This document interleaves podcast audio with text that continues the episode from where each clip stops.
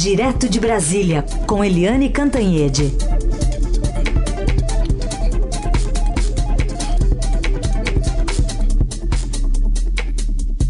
Oi, Eliane, bom dia. Bom dia, Raíssa Carolina, ouvintes. Bom dia, Eliane. Antes só de passar a bola para você para falarmos sobre o fim de semana do presidente Bolsonaro, a notícia de agora, a economia brasileira registrou uma retração de 0,13% no segundo trimestre de 2019, segundo o índice de atividade econômica, né, uma espécie de prévia do PIB, divulgado pelo Banco Central. Esse recuo entre abril e junho deste ano foi verificado na comparação com o primeiro trimestre de 2019. O número foi calculado após um ajuste sazonal, uma compensação para comparar períodos diferentes em um ano. Então, como o nível de atividade já havia recuado 0,2% nos três primeiros meses deste ano, a economia brasileira pode ter entrado em uma recessão técnica, né, que se caracteriza por dois trimestres seguidos de tombo do PIB. Então, também e... com olho nessa área econômica, a gente comenta as falas e os programas do presidente Bolsonaro durante o fim de semana, que falou, por exemplo, sobre não aceitar dinheiro vindo de fora. Pois é, Carolina, as duas coisas se juntam porque você tem sempre aquela análise de quem quer ser otimista, de quem quer achar que as coisas vão melhorar. Você sempre diz que há dois governos ou dois Brasis. Um é o da economia, que o Paulo Guedes toca, ali com apoio forte do Rodrigo Maia nas reformas e que isso estaria indo bem, né? Uma equipe econômica bem azeitada, bem forte, com nomes muito experientes. E do outro lado, o Bolsonaro falando, falando, falando, falando todo dia e causando tumultos na comunicação do governo, é, na, nas próprias relações políticas e causando perplexidade no mundo né, com a imagem do Brasil no mundo se deteriorando. Então são dois Brasis, um otimista que é a economia, outro pessimista que é o Bolsonaro. E agora você começa a ter uma confluência para baixo dessas duas vertentes do governo, porque a avaliação que se tinha é de que a economia ia salvar o Bolsonaro, porque, é, enfim, é, Paulo Guedes muito forte, reforma da Previdência, as coisas indo bem, é, BNDES sendo reestruturado, a Petrobras saiu daquele do fundo do poço, tinha uns indicadores aí dizendo, oba, estamos indo bem. Os juros muito baixos, né, mais baixos da história, a inflação também é mais baixa da história. Então todo mundo, oba, pelo menos deixa o Bolsonaro falando essas besteiras porque a economia vai bem. E agora você tem um susto enorme, porque, como você disse, é, duas, é, dois é, indicadores negativos de crescimento em dois trimestres sucessivos, isso indica recessão técnica. Recessão técnica é o Brasil, em vez de estar tá crescendo, como Bolsonaro e Guedes prometeram, o Brasil está indo para trás. Indo para trás. Sem crescimento, não há retomada de emprego. Então, esse indicador de hoje é muito preocupante, muito preocupante. O Brasil já teve ah, os dois anos de recessão com a Dilma Rousseff. É uma tragédia, principalmente para as pessoas mais pobres, né, para os pequenos empresários, pequenos é, comerciantes. Você viu quanta loja fechou, quanta empresa fechou, quanta gente sem emprego e a gente está caminhando para a mesma coisa. Então você tem uma confluência de Bolsonaro falando um monte de coisa é, vamos dizer assim, complexa, né? E do outro lado, a economia do Paulo Guedes não está recuperando aí o desenvolvimento tão fundamental para o Brasil. Essa notícia de hoje é péssima. E aí a gente tem que rezar para o Bolsonaro não fazer como no caso do desmatamento quando vieram os dados de que o desmatamento estava fora de controle, aumentando excessivamente, 88% em junho, dos 280 e tantos em, em julho, o que, que o presidente fez? Ah, cancela esses dados aí, esse INPE aí está fazendo de qualquer jeito. Tomara que o presidente agora não diga que esses dados do IBGE são mentirosos, que só prejudicam a imagem do Brasil, e ele também queira mudar o IBGE, o diretor do IBGE e jogar fora os resultados científicos da, da economia brasileira. O, esse resultado de hoje realmente é de começar a semana é, com muita preocupação. Tá certo. É, você se lembrou de algum ex-presidente, então, quando você viu umas cenas aí do fim de semana, é isso? Olha, presidente no jet ski no Lago Paranoá, presidente andando de moto com a segurança para lá e para cá. É, isso me lembra muito Fernando Collor de Mello, né, que fazia aquelas piruetas todas, saía correndo é, no Central Park em Nova York, enfim, me lembrou muito o Fernando Collor. E o Bolsonaro, ele está fora de controle, né? Ele está cada vez mais ousado no que ele fala, cada vez mais ousado nas imagens que ele produz. E aí ele vai para a Marcha de Jesus e sai falando qualquer coisa, diz que vai acabar com os radares em Brasília, aí o governador Ibanez já disse que não é bem assim, aí ele está em confronto com os jornalistas, é, sexta-feira vocês me desculpem, mas eu estou reproduzindo a fala do presidente da República, ele falou que a população devia fazer, ou eles, os jornalistas, deviam fazer cocô num dia sim, num dia não, por causa do meio ambiente, enfim ele está se julgando no direito de fazer qualquer coisa, de é, indicar o filho para qualquer coisa, de é, mudar o COAF para proteger o outro filho, falar em cocô, é, acabar com radar. É, eu acho que o presidente Bolsonaro ele devia se recolher mais um pouco, se reunir com Paulo Guedes e cuidar da economia, porque essas coisas são engraçadinhas enquanto a economia está crescendo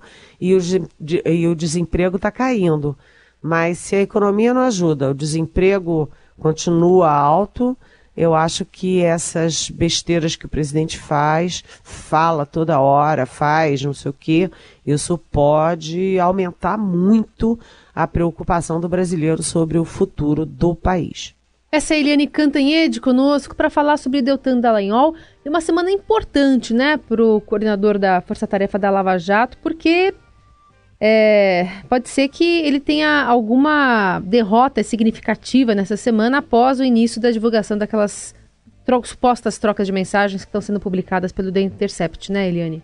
Pois é, o CNMP, que é o Conselho Nacional do Ministério Público, se reúne amanhã e ele tem uma pauta extensa, são várias questões na pauta, mas tem duas ações contra Deltan Dallagnol, que é, enfim, o chefe, o porta-voz da Lava Jato em Curitiba, um homem que foi muito importante nesse processo todo da Lava Jato e que agora está é, na vitrine e, enfim, e aí numa situação delicada. Uma das ações é, do senador Renan Calheiros, ex-presidente do Senado, é, que chama o Deltan Dallagnol de pistoleiro de reputações, porque diz que o Deltan Dallagnol tem é, é, convicções sobre a moralidade das pessoas e sai buscando é, como comprovar aquilo que ele acha das pessoas. Isso é um dos processos. O, o outro processo, que na verdade não é um processo, é um processo, mas tecnicamente é uma reclamação disciplinar, é, vem é, do ministro Dias Toffoli, porque que é presidente do Supremo Tribunal Federal, porque o Deltan Dallagnol disse que o Supremo Tribunal Federal às vezes é leniente com a corrupção. E aí o, o, o o Toffoli se juntou com os outros ministros do Supremo e quer tomar satisfações. O momento é muito ruim para o Deltan Dallagnol, porque os, os principais, é, as principais revelações do The Intercept é, Brasil são revelações envolvendo o Deltan Dallagnol. São as conversas do Deltan Dallagnol com o agora ministro Sérgio Moro, do Deltan Dallagnol com procuradores e coisas ali que não ficaram muito bonitas para ele. A questão de fazer as palestras escondido, usando a, a mulher dele como laranja para ser, enfim, a, a dona de uma empresa para ele receber pelas palestras. É, depois a, a, questão também dele é, articular com a rede é, para é, processar, pedir o impeachment do, do ministro Gilmar Mendes, ele articulando investigar é, mulher de ministro do Supremo, enfim. O Deltan Dallagnol está num momento muito ruim e isso é, é preocupante porque o Deltan Dallagnol não é só o Deltan Dallagnol ele é uma das grandes marcas da Lava Jato, tão importante para o Brasil, tão importante para criar uma nova convivência no Brasil de combate à corrupção. Então a gente fica atento, vamos acompanhar. Muito bem. Eliane, vamos aprofundar um pouco mais agora também uma questão aqui. É, dá para fazer um balanço de retrocessos aí que vão chegar para o Brasil, principalmente na área ambiental? Pois é, é, é, essas coisas todas que o presidente está fazendo. É, aí a gente pode citar várias coisas, né? Em direitos humanos, ele, a comissão é, de desaparecidos e mortos e desaparecidos agora vai tratar as vítimas, né? As vítimas que foram torturadas e desaparecidas com alcunha de terroristas. Quer dizer, você trata a vítima como réu. É, isso é um retrocesso, o mundo inteiro fica perplexo com isso.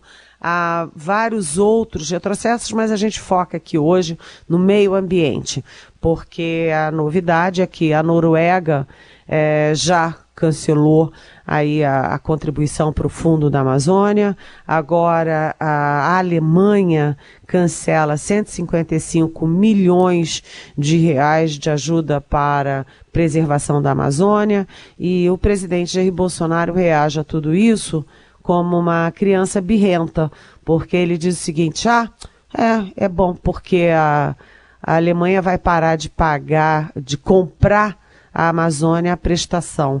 Gente, não é bem isso. A gente sabe que a Amazônia é chamada de pulmão do mundo, e, mas ela é brasileira, é de responsabilidade do Brasil e uma ajuda externa por uma causa boa sempre é bem-vinda. O presidente vai ah, abrir a Assembleia Geral da ONU em Nova York em setembro e havia ali uma pressão para ele rever um pouco esses conceitos sobre meio ambiente para amenizar esse desgaste da imagem do Brasil no exterior. Mas, até onde eu saiba, ele não vai amenizar nada. Pelo contrário, ele vai uh, dobrar a aposta e continuar mantendo esse discurso de que o Brasil é uma virgem e que os tarados do mundo estão querendo, é, enfim, é, atacar essa virgem. É, é ruim, é ruim. A imagem do Brasil está se deteriorando muito no exterior. Muito bem. Eliane, tem diversas perguntas que estão chegando aqui dos nossos ouvintes. Aliás, desde as seis da manhã começam a chegar, a gente vai colocando numa listinha. E dentre elas, a do Edson Roberto dos Santos, perguntando se a derrota de Macri ontem é um sinalizador para a direita mundial, né? Se referindo à derrota na chapa por Cristina Kirchner, né, nas prévias eleitorais. E a essa informação eu somo outra, que um conservador também foi eleito na Guatemala com 59% dos votos. Também destaque de hoje do noticiário. Oi, bom dia, Edson. Tudo bem? Um, eu acho que na questão da Argentina, você não tem. A Cristina Kirchner não é mais avançada do que o Macri, nem o Macri é mais avançado. São questões diferentes. O Macri é mais moderno na economia, tem uma visão mais moderna, mais liberal na economia, e a Cristina Kirchner tem uma ideia é, muito atrasada em questões de, de comportamento, em questões, é, enfim, de, de comportamento, inclusive da, de, de, do gestor, né, do mandatário. E então é uma é uma questão muito complicada. A situação do Macri é muito difícil. A derrota dele foi por, é, me parece, 12 pontos É, é, muito difícil por 15 pontos. O Alberto Fernandes, que é o kirchnerista, que é o cabeça de chapa aí com a Cristina Kirchner, teve 15 pontos de vantagem em relação ao Macri. É muito difícil o Macri reverter isso até as eleições de outubro. E aí é, é uma situação ruim para o Brasil, porque o presidente é, Jair Bolsonaro mergulhou publicamente na candidatura do, do Macri. Se o Macri perder, o Brasil está de calça curta no momento em que o presidente do Paraguai, que é o Alberto, o Mário Abdo Benite, está em situação difícil, está enfrentando uma CPI. Agora a Argentina muda de poder e esse bloco, que é o bloco Mercosul, negocia com a União Europeia. É, foi uma péssima notícia para o Brasil e para o governo brasileiro esse resultado das prévias na Argentina. Tem uma observação aqui também, Helene, do ouvinte Igor. Ele está dizendo o seguinte: tenho estranhado há várias semanas o sumiço do Mourão. Está falando do vice-presidente Hamilton Mourão. E pergunto, Igor, o que houve? Aliás, tem agenda hoje, né? Está na agenda do presidente, né, Eliane? É, final da tarde. É o que eu ia falar. É, a, o, oi, bom dia, Igor, bem-vindo. O Mourão está hoje na agenda do, do Bolsonaro e foi interessante, porque nunca tem uma agenda do vice-presidente com o presidente, assim, formalmente, hum. mas ele está lá. O Mourão foi aconselhado a se recolher um pouco, porque ele estava excessivamente na linha de frente, participando de muitas reuniões, muitas homenagens, falando muito com a imprensa, todo dia na capa dos jornais.